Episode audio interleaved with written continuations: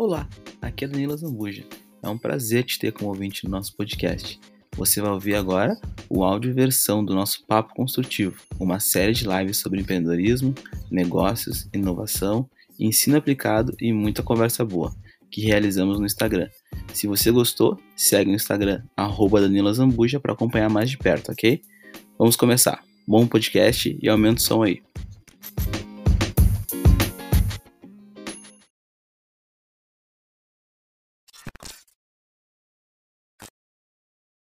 Fala, professor. Como é que tá, Danilo? Tudo bem? Tudo ótimo, tu?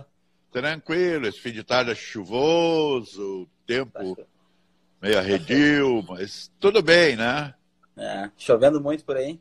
Chovendo muito aqui pela, pela Zona Sul. Eu vim a Porto Alegre hoje, especialmente, Ah, porque a tá internet. Eu vim, a internet no campo é horrível, tem que subir numa árvore, dia de chuva não dá. Porque eu não tenho equilíbrio para ficar na árvore fazendo. Que imaginei. aí eu, é, quando começou a ameaçar a chuva, peguei o carro e vim para Porto Alegre. Legal. Ah, que prazer. Então, agradecer aí, né, por ter aceitado, né, participar dessa live, né? Tu é um- uma, uma referência aí para mim, um cara que contribuiu muito para me ajudar aí ah, nos estudos, né, a passar na, na URGS aí, é, um, é uma, uma pessoa, além de um professor excelente, é uma pessoa que, que eu tenho orgulho de, de conhecer e, e de fazer parte aí da, da minha vida. E te apresentar e o pessoal tá entrando, já estamos com 18 pessoas, 17 pessoas, o pessoal vai entrando. Opa, pouquinhos que aí. bom, claro, é.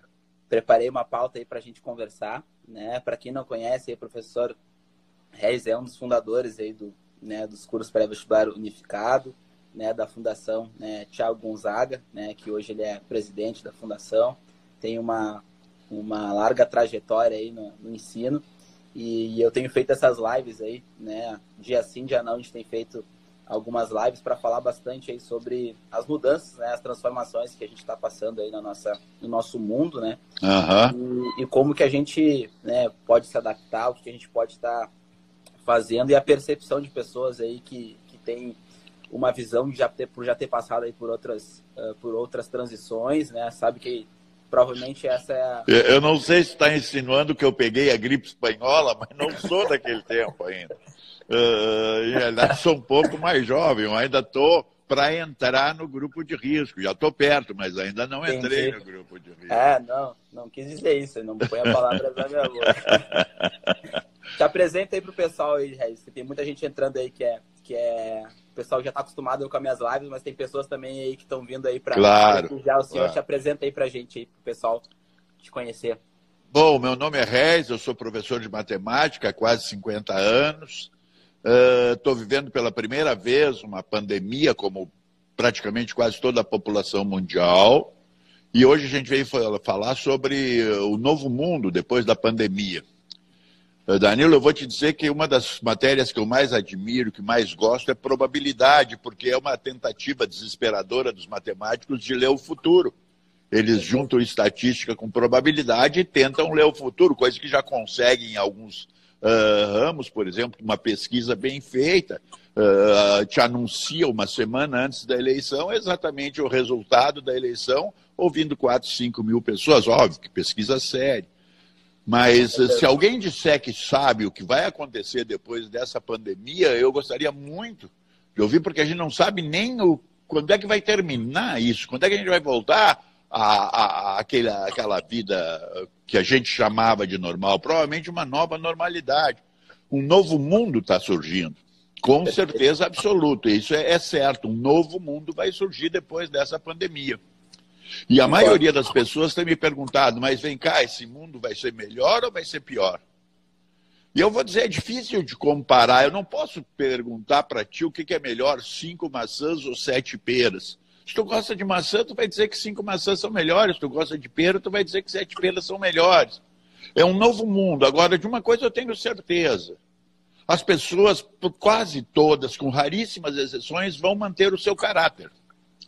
Quem não tinha caráter antes da pandemia não vai adquirir esse caráter depois da pandemia. A gente vê esses exemplos na televisão.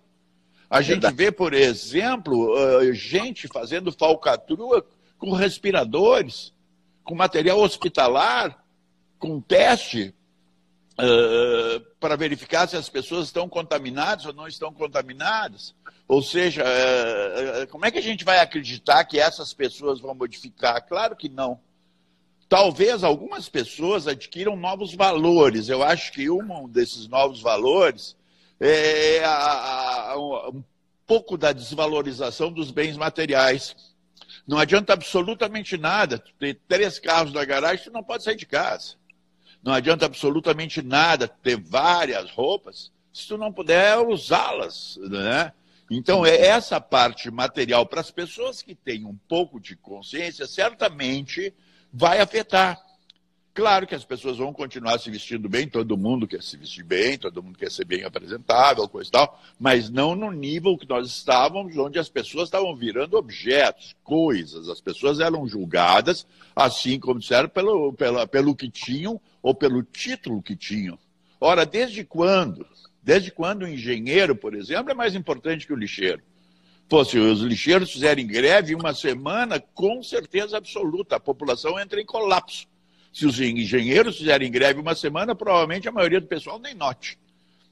Concordo. Então, esses valores talvez passem a, a, ser um pouco modificados. Acho que nessa parte, por o bem. Mas agora também muita gente uh, vai ficar sem emprego, porque muitas empresas vão fechar, não conseguir, vão conseguir suportar três, quatro, cinco meses fechados. E aí, claro, muitos até, muito tipo de emprego vai sumir para surgir um novo emprego. E em relação à educação, porque eu sou professor e a minha grande preocupação sempre é a preocupação com a educação, eu tenho certeza que as pessoas atentas, que os bons governantes, estarão de olho no ensino primário, naquele ensino de primeiro grau, no começo da formação uh, acadêmica de um aluno. Porque essa é a parte mais importante. Aí não tem a EAD, aí não tem absolutamente nada. Aí é a professora, é o professor com o aluno todo dia, dando carinho, dando afeto. E basicamente a introdução de uma cadeira que eu acho que é o que mais está fazendo falta para o nosso país. A cadeira de ética. Mas não a ética teórica, a ética do dia a dia. A, aquela a coisa de ter valores, de ter caráter, de ter. Uh, uma boa formação uh, em termos de caráter. Isso o colégio, infelizmente, vai ter que também reforçar, porque os pais parece que já não estão enfrentando essa situação sozinhos. Né? Quantas vezes a gente recebe os pais pedindo auxílio para ver se consegue modificar com o filho, coisa e tal. Antes era mais fácil, porque escreveu não leu, o palco meu. Então, a... agora não é mais assim, né? Então é mais difícil. Mas isso aí, fundamentalmente, é a grande mudança que eu espero com essa pandemia. Que as pessoas que não têm caráter sejam isoladas, sejam ignoradas, que comecem a se dar conta que a vida não é assim. Né? Perfeito. Uh, de todas essas transformações, né, essas mudanças, tirando, obviamente, os, os pontos negativos, né, que, uh, infelizmente, a mídia, ela, ela ela transmite muito mais os pontos negativos do que os pontos positivos, né, das, das transformações que a gente está vivendo. Na tua visão, assim, o que que tu visualiza que essa pandemia está trazendo de transformação positiva, assim, o que que tu vê, assim, de, de bah, isso é algo que a gente precisava, assim, né, na tua visão? A, a gente vê exemplos maravilhosos, e aí talvez a mídia não tenha uh, repórteres que procurem esses casos, que não são raros, dias de passagem de vizinhos que se oferecem para ir no supermercado para pessoas mais velhas, de pessoas que se oferecem para auxiliar, essa distribuição de, de, de quentinhas para os motoristas de caminhão na beira de estrada, essa distribuição, por exemplo, que o Tinga, que esse, muitos jogadores de futebol fizeram na, na, na Restinga, na Vila Cruzeiro, nesses bairros mais da periferia, são coisas fantásticas de uma solidariedade humana impressionante, né? Então, isso aí é o grande aspecto, é o aspecto da solidariedade humana. As pessoas se dão conta que só podem ser felizes à medida que os outros também são felizes. Como é que tu vai ser feliz se todas as pessoas em volta estão infelizes? Não tem como, né? E isso talvez seja o maior de todos os ganhos.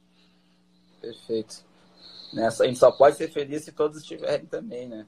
É, é óbvio. Eu acho que também é, é essa distribuição de rendas principalmente desses países como o Brasil, que tem uma péssima distribuição de renda, vão ser questionadas. É aquilo que eu vi a filha do dono do Banco Santander dizer: o que, que adiantou meu pai ter milhões e milhões e milhões, ser dono de um banco e morrer por falta de um respirador?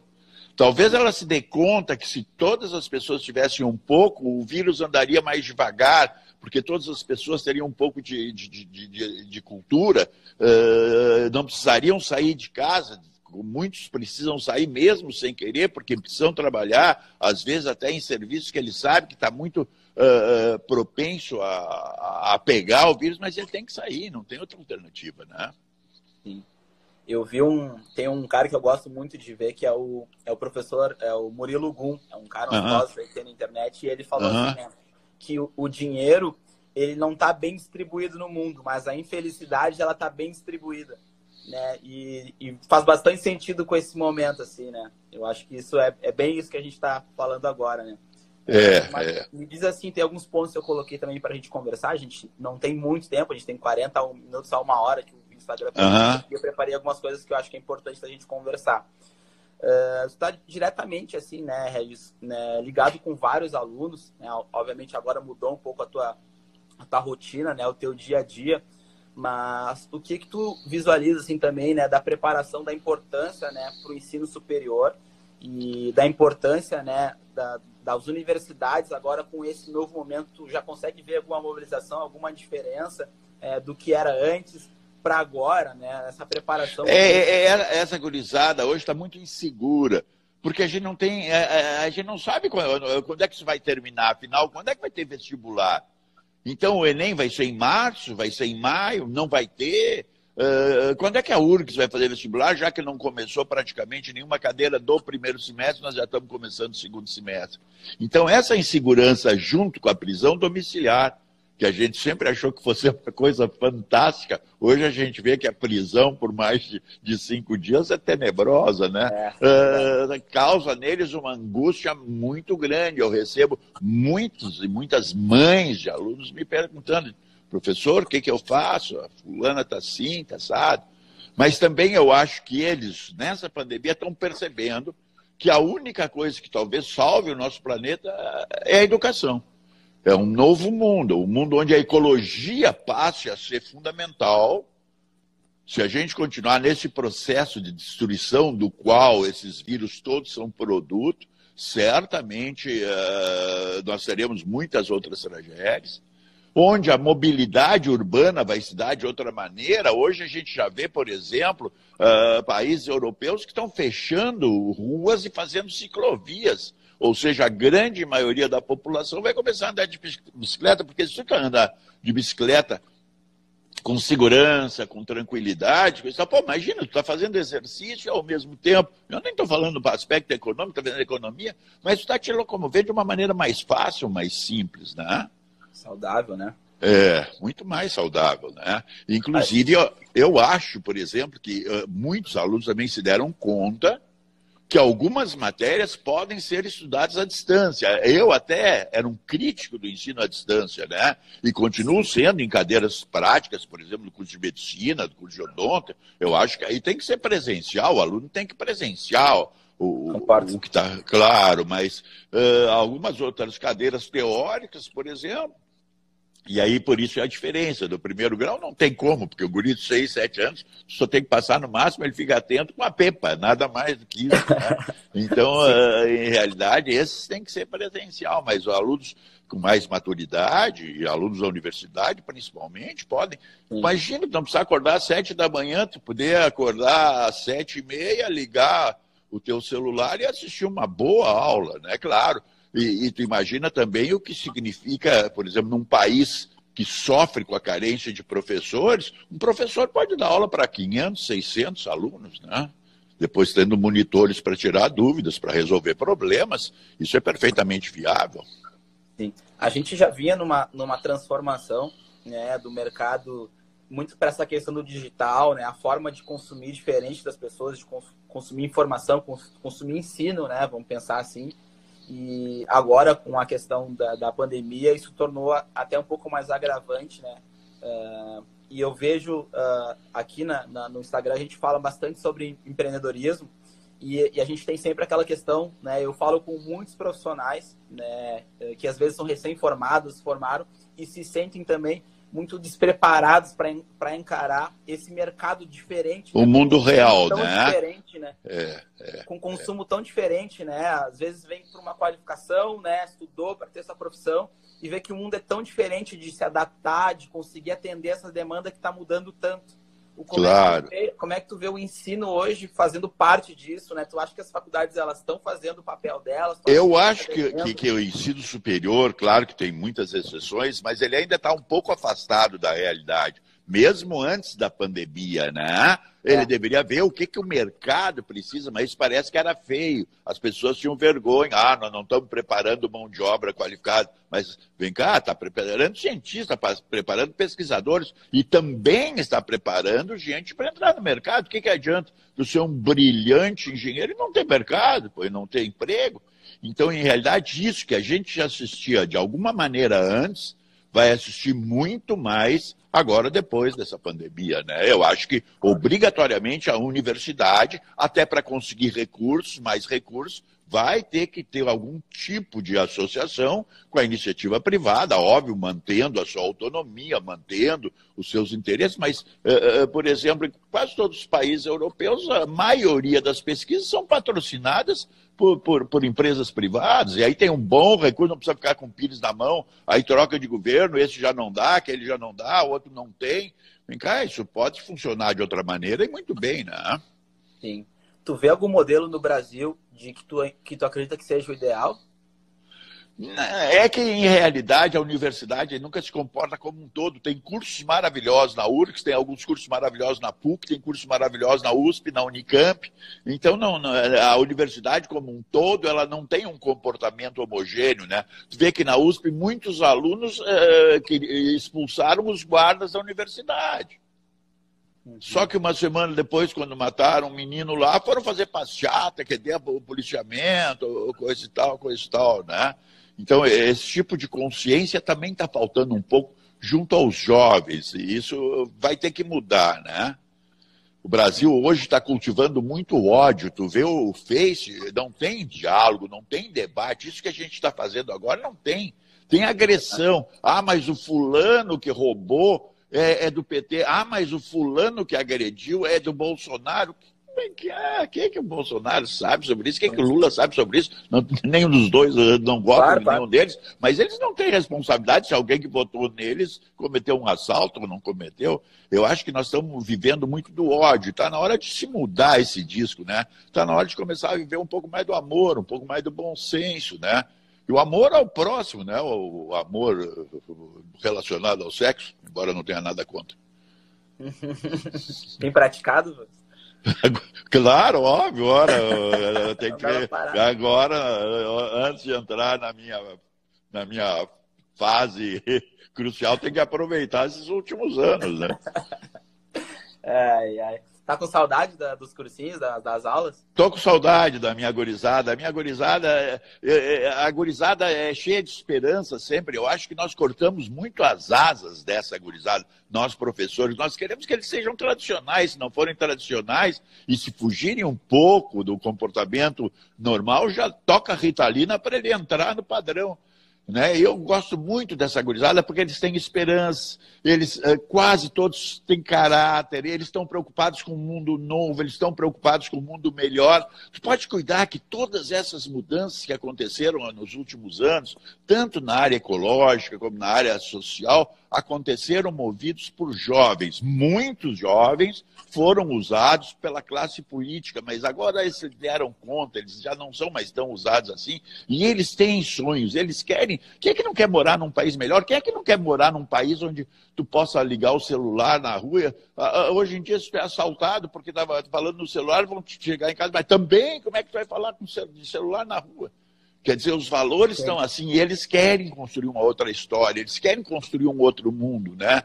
Onde tenha mais justiça social, onde tenha a alimentação para todo mundo, casa, essas coisas, e onde não tem essa violência descabida que tem no Brasil, né? E não é só da classe baixa, isso é preconceito. A classe alta tem muita violência. E uh, acho também que uma coisa que vai mudar um pouco, vai ter que mudar, é o consumo do álcool, que é um dos grandes geradores dessa violência, né? Sim. Eu, eu, eu estava eh, pensando aqui até no que a gente estava falando antes ali. Uh, tem um estudo, né, que até saiu, né, uma reportagem na revista Exame na semana passada, até tomei nota aqui, é, que o Facebook e a Amazon, que hoje são uma das principais né, empresas do mundo, eles estão fazendo, assumindo é, setores de várias universidades é, para construir e colaborar com isso. Né? Então, estão levando os profissionais né, das empresas para dentro das universidades. Como é que tu vê essa questão né, dessa migração de, uh, de profissionais indo para dentro das faculdades para ensinar na prática como se faz as coisas? Assim, né? Ah, eu acho isso maravilhoso. Eu acho que eles darão uma lição de realidade. Como é que é o mundo real, né? A teoria é uma coisa, na prática é outra como é que funciona na prática, aí quem tem a teoria consegue ir adiante daquela prática, vai avançar, vai criar, vai inovar, né? Mas a, a prática é fundamental, sem ela não existe, né? A teoria, não, eu acho super importante. O pessoal que está chegando agora aqui, ó, pode apertar o aviãozinho e compartilhar com mais pessoas para estar tá vindo aqui com a gente na live. E aperta o coraçãozinho aqui também, que vai, vai dando mais relevância, vai vindo mais gente aqui para a live. Professor, a gente vive num, numa época assim de muita informação, né, de muita distração, vamos dizer assim. Uh, e tu pô, já tá tem muitos anos de, de sala de aula, né? Como é que tu tem sentido essa questão dessa diferença, né, do jovem do que era para o jovem que é hoje? Tu comentou ali no início que tu sente hoje que os jovens estão mais inseguros do que antes. O que, que tu vê que essa questão da tecnologia, ela tem, ela, assim como ela tem coisas positivas, também tem esses pontos negativos. Tu acha que essa questão da distração uh, que é diferente do que era antes. Tu acha que isso atrapalha, uh, atrapalha o que a gente vai encarar, o que a gente tem encarado pela frente, assim? É, eu acho que era mais fácil ser jovem antigamente, porque os valores estavam limitados. Fazer isso é certo, fazer isso é errado. Ou seja, se eu chegasse em casa há, há 50 anos atrás, e eu estou dizendo eu, mas uma pessoa qualquer, uh, e dissesse, olha, eu roubei um lápis com certeza absoluta a gente ia levar uns petelecos da mãe e dizer, olha, roubar um lápis ou roubar um banco é a mesma coisa, é roubo igual. Vai imediatamente devolver isso. Hoje, tirando matar ou de repente traficar droga, o resto tudo está em aberto. Então é, é, difícil é, fazer escolha, sempre traz junto com essas escolhas a responsabilidade por elas. E nada é tão difícil como ser responsável pelas suas escolhas. Né? Antigamente a gente não fazia grandes escolhas, a maioria das escolhas eram feitas pela moral vigente, pela moral da sociedade. Então a gente eh, eh, seguia mais ou menos esses conceitos era mais fácil ser jovem. Uh, hoje é impressionante, por exemplo, o que tem de meninas e meninos que têm depressão, que têm problemas de, de, de angústia, que tem. Porque é muito pesada a vida para eles, né? Pesada mesmo. Foi 500 escolhas, aí o pai não entende uma, a mãe não entende outra, a avó então não entende nenhuma delas. É, é terrível ser jovem hoje. A, a cabeça é meio, meio, meio difícil. É, a gente tem hoje uma, uma variedade de novas profissões surgindo, é, uma variedade claro, de novas formas é, de atuação é. diferente, às vezes os pais não entendem, né? é, não, eu acho que a maioria dos pais, principalmente aí na parte do interior, não entende. No meu tempo, meu pai queria que eu, os seus filhos fossem doutores. E doutor significava ser engenheiro, ser médico, ser advogado, não tinha outra opção. Aí quando o Sérgio, graças a Deus, foi o primeiro a vir para Porto Alegre, foi fazer história, quase apanhou do pai. E aí, quando trocou de história para letras, bom, aí ele apanhou mesmo, né? porque o pai queria que ele fosse, fizesse direito. O sonho dele, bom, o resto tu vai ser engenheiro, porque tu é bom em matemática. Ser bom em matemática, entre aspas, significava fazer engenharia. Bom, quando eu fui fazer matemática, o pai teve uma crise. Aí quando veio a, a, a, nossa caçula, nossa irmã, e aí foi fazer artes cênicas, o pai definitivamente infartou. Ele passou três meses no hospital infartado pela escolha dos seus filhos, né? Mas no fim deu tudo certo, né? Não, no fim depois deu tudo certo, porque aí ele viu que a gente podia mesmo como professor uh, fazer um trabalho maravilhoso. Eu sempre digo, Eu não sei quem é que me iluminou, porque eu não pensava em ser professor. Eu acho que não existe carreira tão bonita como a de professor. A gente às vezes até pode reclamar do salário, coisa tal. Eu não reclamo muito, porque acho que até ganho bem.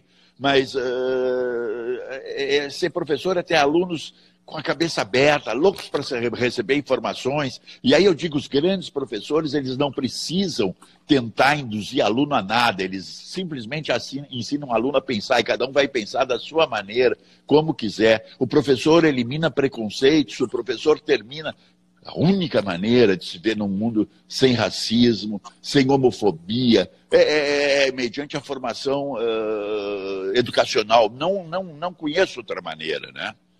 Sim. Sabe que eu, eu fiz o ensino médio em quatro escolas diferentes, né, por mudanças de cidade. E depois que eu me formei no ensino médio, formei cedo ali, com, com 16 anos, eu fui fazer o, o pré-vestibular unificado e fazia na Alberto Bins ali, foi quando né, conheci o senhor. E eu fazia as aulas, às vezes de manhã, às vezes de tarde também. Ah. E aí abriu muito minha cabeça, né? Porque eu, eu, eu, eu, comecei a gostar de estudar porque era um modelo completamente diferente. Claro. Que tá falando, é, né? É, é. O que, que tu vê que é o segredo, assim, né? É que, em realidade, também nós contávamos com uma cumplicidade que o professor de colégio não conta. Porque no cursinho nós éramos amigos. Nós e os nossos professores vamos lutar juntos contra a URGS. No colégio, a visão que o aluno tem do professor, pô, esse é o meu inimigo, é o cara que quer me ralar, é o cara que me dá nota, é o cara que faz chamada, é o cara que me passa trabalho. Então, isso ajudava já no começo. E o Unificado tinha um, uma gama de, de, de, de, atividades intelectuais que realmente, aquela época, provavelmente fosse a entidade de todo o Rio Grande do Sul que tivesse o maior número de atividades culturais, né? Era uma coisa muito boa. E tinha atividades esportivas, se o cara não gostasse muito de ler, podia jogar futebol, se não gostasse de jogar futebol, podia ir no teatro, se não quisesse teatro, tinha tudo, né? Certeza. E, e isso né, foi uma transformação muito grande, assim, né? E eu vejo que. Eu acho que foi uma transformação é, em todas as escolas, por exemplo, quando surgiu o Colégio Leonardo da Vinci, foi introduzido com obrigatoriedade uniforme. Nenhuma escola de Porto Alegre, a não ser os colégios militares, formação militar, usava uniforme. Hoje, a maioria dos colégios voltou a usar uniforme. Pô, é uma maneira de identificar o aluno, de saber se é aluno ou não é. Até é, é, é segurança para todos, né? E essas coisas todas, de ter disciplina, uh, do aluno que estuda ser valorizado, de ser laureado, coisa e tal, é, é tentar mudar os valores, né? Chega do malandro ser o nosso herói, chega de macunaímas, né? Isso o Brasil está cheio. Tem que começar a, a mostrar modelos de pessoas que fazem uh, o país crescer, que se preocupam com um mundo melhor, com mais justiça. Esses devem ser nossos heróis, né? Concordo. Concordo. E isso a pandemia fez com que, por exemplo, muitos enfermeiros, muitos uh, passassem a ser nossos heróis. Que maravilha isso, né? Os enfermeiros sempre esquecidos no, no, hospital. Hoje eles são nossos heróis. Hoje eles saem e são aplaudidos na rua, né? Verdade, verdade. Isso, essa é, é bem que tu falou no início da live ali, né? A gente, a gente conseguiu enxergar os valores que às vezes não estavam sendo tão. É, não eram muito claros. É, é verdade. Professor, hoje tu é um dos líderes aí, tu é presidente né, da, do Vida Urgente, que é um, né, uma instituição né, que já fazem 24 anos, né, se não me engano, e já são né, muitos anos aí, é, é um negócio que preza muito pela questão social e a gente está nessa questão também de hoje empreendedorismo social como um todo, né, essas áreas sociais também aflorando e crescendo bastante, né? Como é que tu uh, enxerga o papel, né, do, da, da fundação hoje na hoje na, na sociedade e dessas novas, essas novas organizações né, sociais que estão vindo, assim, o que, que tu enxerga é, de futuro e perspectiva né, para isso? Eu, em primeiro lugar, o meu sonho é que o voluntariado no Brasil ganhe um impulso e passe a ser como é nos outros países. Muitos países, uh, junto com o teu currículo escolar, exigem onde é que tu fez voluntariado, coisa e tal. O Vida Urgente se preocupa basicamente com a vida. Uh, e a vida, a gente agora nessa pandemia está dando tanto valor para a vida, graças a Deus, mas, por exemplo, morriam e morrem por ano no Brasil 50 mil pessoas em acidente de carro, dos quais pelo menos 40 mil poderiam ser evitados pô, a gente não está se preocupando em não sair, manter o isolamento social para manter a saúde. Por que, que a gente não se preocupa também em tirar o pé do acelerador? Por que a gente não se preocupa também em obedecer às regras de trânsito? Por que, que eu tenho que andar 140, 150, né? Por que, que eu tenho que dirigir embriagado? Então, esses valores todos agora serão questionados com mais facilidade. Pô, se a gente está começando a valorizar a vida, felizmente, eu acho que Vida Urgente, que já é reconhecido, já nem vou falar a nível uh, nacional, porque hoje já está fora do Brasil, felizmente, mas uh, vai ser muito valorizado como uma das, das, das, ONGs que valorizam a vida, que lutam pela vida, né? Porque não tem bem maior, a vida é urgente, ela não, não pode esperar, né? O que, que adianta tu fazer uma faculdade de engenharia, ser um aluno brilhante e ser atropelado na calçada na frente da faculdade? Porque alguém resolveu beber e dirigir embriagado. Então, uh, eu acredito muito que o Vida Urgente faz um trabalho bom. Eu espero que um dia possa fechar, porque já não existam mais essas, esses crimes de trânsito, né? Que acidente de trânsito isso pode ocorrer, mas esses 90% desses aí não são acidentes, são crimes de trânsito, né? Sim. Concordo, concordo. Uh, eu tenho um, um, um, quadro, depois eu quero, eu quero que o senhor abra aí e conte algumas histórias para nós aí. Mas eu tenho um quadro que eu faço aqui na live, que é o quadro Papo Eu vou te fazer algumas perguntas e tu tem que responder com uma palavra ou, ou bem rápido. Não pode pensar muito. Tá, não, eu vou sem pensar. Matemático nunca pensa. É? Então tá. Ser professor é? Fabuloso, fabuloso. Uma nota para o ensino no Brasil. Seis. Se arrepende de alguma coisa? Não. Um sonho. Ver meus netos poderem morar num país mais justo, mais decente, mais honesto. Um livro. Olha, eu não vou citar um livro de matemática aqui, porque aí vão dizer que eu estou pirado. Mas eu, na minha adolescência, me marcou muito Capitães da Areia, de Jorge Amado, porque eu lia um dia e chorava três cada página. Capitães da Areia? É. Vou anotar aqui para ver depois. É, bem da tua idade, quando eu era bem jovem. Vamos lá. Jorge Amado, minha mãe gritou aqui. É, boa. Vamos lá. Uma música. Uma música? Qual que é uma dos Beatles? Beatles. Um filme. Um filme. Uh, perfume de mulher. Um lugar. Um lugar. Uh, eu sou taquarense, eu adoro taquara. Se minha mulher estiver agora lá em cima, quando eu subir, ela vai me esbofetear. Mas ela eu adoro aqui, taquara. Ela comentou aqui agora. Entrou aí agora, então não é taquara mais. É, taquara, né? Adoro. Mas é taquara no interior, né? Eu sou colono, eu gosto da roça, eu gosto de mexer na terra. É, é, o, o cheiro de terra, para mim, é o cheiro de vida. Perfeito. Uma pessoa? A minha mulher. Pô, é. 20 anos já juntos. Aí, ó. Tô aqui, Zé Aldo. Comentou aí, ó. Um beijo. Tá, então eu vou corrigir. 40 anos já juntos. 40 e poucos. Vamos lá. Um gênio. Um gênio?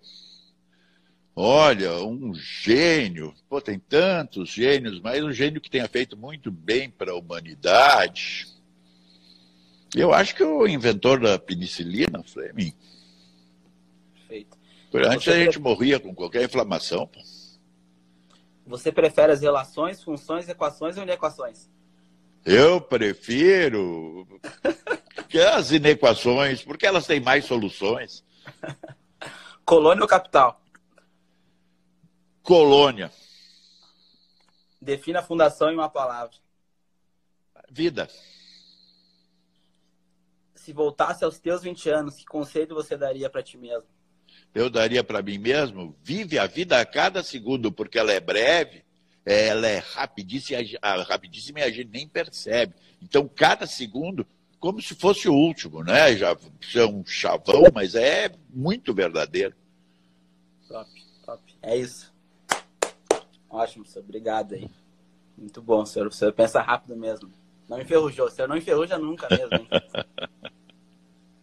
Professor, eu preparei aqui também, eu queria que tu contasse para mim a história mais marcante das épocas de cursinho que tu tem. Fala para nós, 50 anos de sala de aula. Olha, eu nem vou contar mais marcante, eu vou contar a minha história do segundo grau. porque eu estudei primeiro grau em Taquara, vim fazer o segundo grau em Porto Alegre. Meu pai não acreditou, meu pai nunca acreditou em mim, porque eu era muito. Uh, como é que eu vou dizer? Eu era um aluno assim, daqueles meio esculhambadores. Eu era assim, um aluno inquieto. Hoje eles teriam me dado Ritalina 500 vezes. E eu vim para Porto Alegre, o pai jamais pensou que eu pudesse me formar no segundo grau. Uma das coisas mais marcantes, que eu fiz o Parobé, porque na escola técnica a gente tinha essa parte técnica que mantinha, me mantinha mais, mais preso. E no dia da minha formatura, meu pai veio a Porto Alegre, um colono que tinha o segundo ano primário, semi-analfabeto, vendo seu filho se formar. Eu olhei para ele e ele estava chorando. E ele sempre dizia para nós, é, é, isso que até hoje nós existe na colônia, homem não chora, homem não chora, homem não chora. E no dia da minha formatura eu vi ele chorar. Ali eu vi que o mundo era outro, né? Que em realidade homem podia chorar, que eu me podia se emocionar, que não era aquela coisa tão feia assim. E essa foi uma das melhores lições que ele me ensinou, sem tentar ter me ensinado, né? Essa é uma história marcante. Eu tenho história de milhares de alunos da colônia. Mas imagina, aluno da colônia, o que não falta a história. Só vou te contar uma bem ligeirinha. A gente tinha vai, as, vai, conta, os conta Jogos Olímpicos, os Jogos da Primavera do Unificado, é. e tinha uma turma que ficava no prédio ali perto da rodoviária, que era só de colono, porque eles já ficavam perto da rodoviária para não se perder em Porto Alegre. Porque colono se perde muito em Porto Alegre. Eu me perdi várias vezes. Sim. E a gente tem um fascínio todo especial por escada rolante. Todo colono, no dia de folga, ou dia comum de chuva, e sem, sem época de pandemia, vai ou para as lojas americanas, ou vai para algum shopping para andar de escada rolante. E sobe, e desce, e anda sem mão. Olha a emoção, eu estou sem mão, coisa e tal. E essa turma que tinha só alunos da colônia, eu peguei para dirigir, era a minha turma nos Jogos da Primavera. E muitos uhum. devem até estar assistindo, essa turma, o nosso nome eram os Mambiras. Como? E nós tínhamos Mambiras, Mambiras, Mambira. tipo, é, os caras da colônia que eram chamados de Mambiras. E aí nos Jogos da Primavera, tinha a rústica dos Jogos da Primavera, e os três primeiros colocados eram da turma dos, Mambri, dos Mambiras, e aquele tempo os Jogos da Primavera no, na academia da, da Brigada. E eles tinham que subir aquela rua ali, que é Cristiano Fischer, mas eles não conheciam Porto Alegre e seguiram reto pela Ipiranga. Eles só se deram conta que tinham pegado o caminho errado quando chegaram em Viamão. Caramba! Então, em realidade, os três primeiros lugares que seriam meus alunos perderam porque foram enviar mão. Aí depois voltaram, chegaram no fim da tarde de volta. Tu vê como é a coisa. Né? A gente ser, ser, ser, caipira, às vezes, é, é terrível. E, e vem muita gente, né? Essa, o legal aqui do Rio Grande do Sul é essa questão do pessoal que vem do interior, vem para a capital para estudar e passar no vestibular. E acho que as principais uh, cabeças assim da, da, que saem aqui do estado são pessoas que fazem esse trajeto, né? De vida interior para cá, né?